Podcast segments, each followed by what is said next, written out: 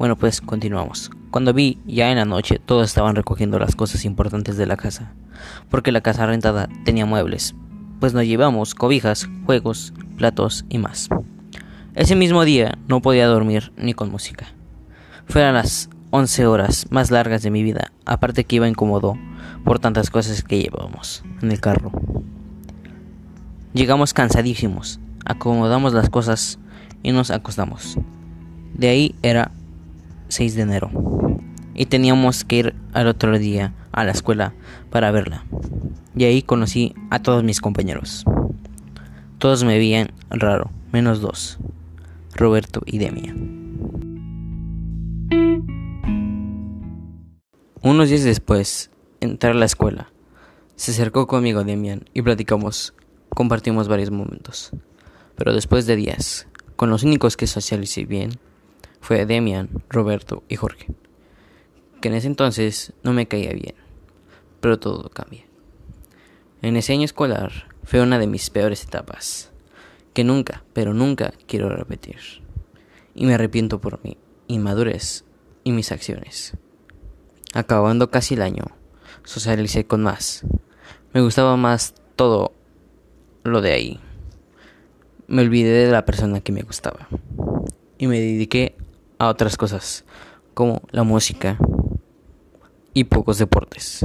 Una de las canciones que siempre me pasaba por la radio era esta, de electrónica.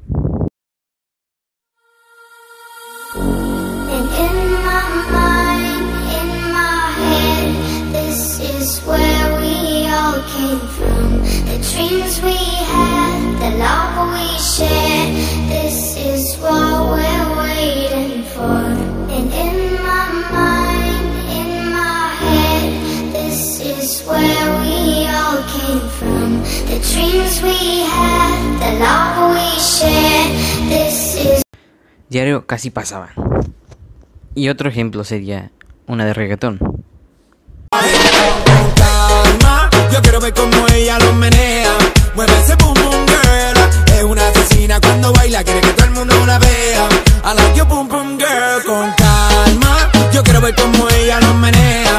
Mueve ese boom boom girl. Tiene adrenalina en medio de la pista, venteame lo que sea. I like your boom boom girl. Entre otras. Pasé el segundo año de secundaria. Y todo era correcto. Ese año era alguien cambiado. Mejorado maduro. Solo sentía un vacío que tenía que llenar. Amor. Eso era.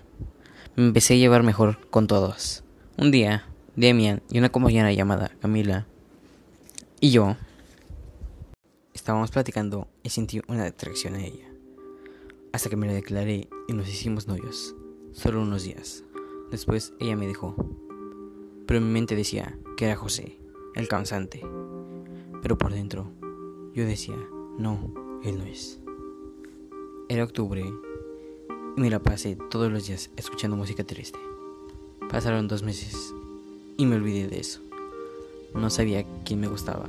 Decidido por rendirme, casi más concentrado en las clases al 100%, sin hablar con nadie, solo con Demian.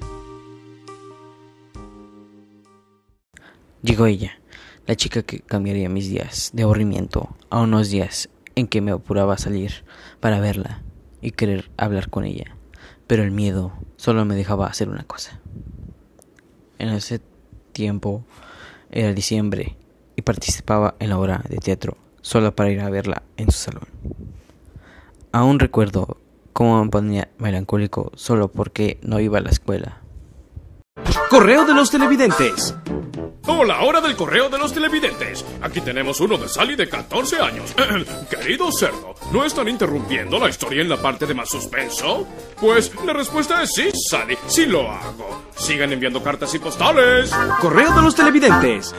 Espacio publicitario, perdón. Prosigamos. Pasaban los días, meses, y no conseguía decirle lo que siento por ella.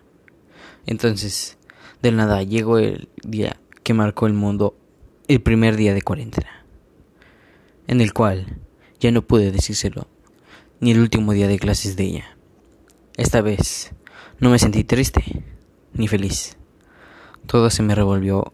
Algunos días me sentía feliz por amor y triste porque no la veo. Hoy la sigo queriendo. Mi maduración no está al 100%, pero cambié. Eso es todo. Todavía falta. Pero todavía no lo he vivido. Gracias por su atención. Adiós.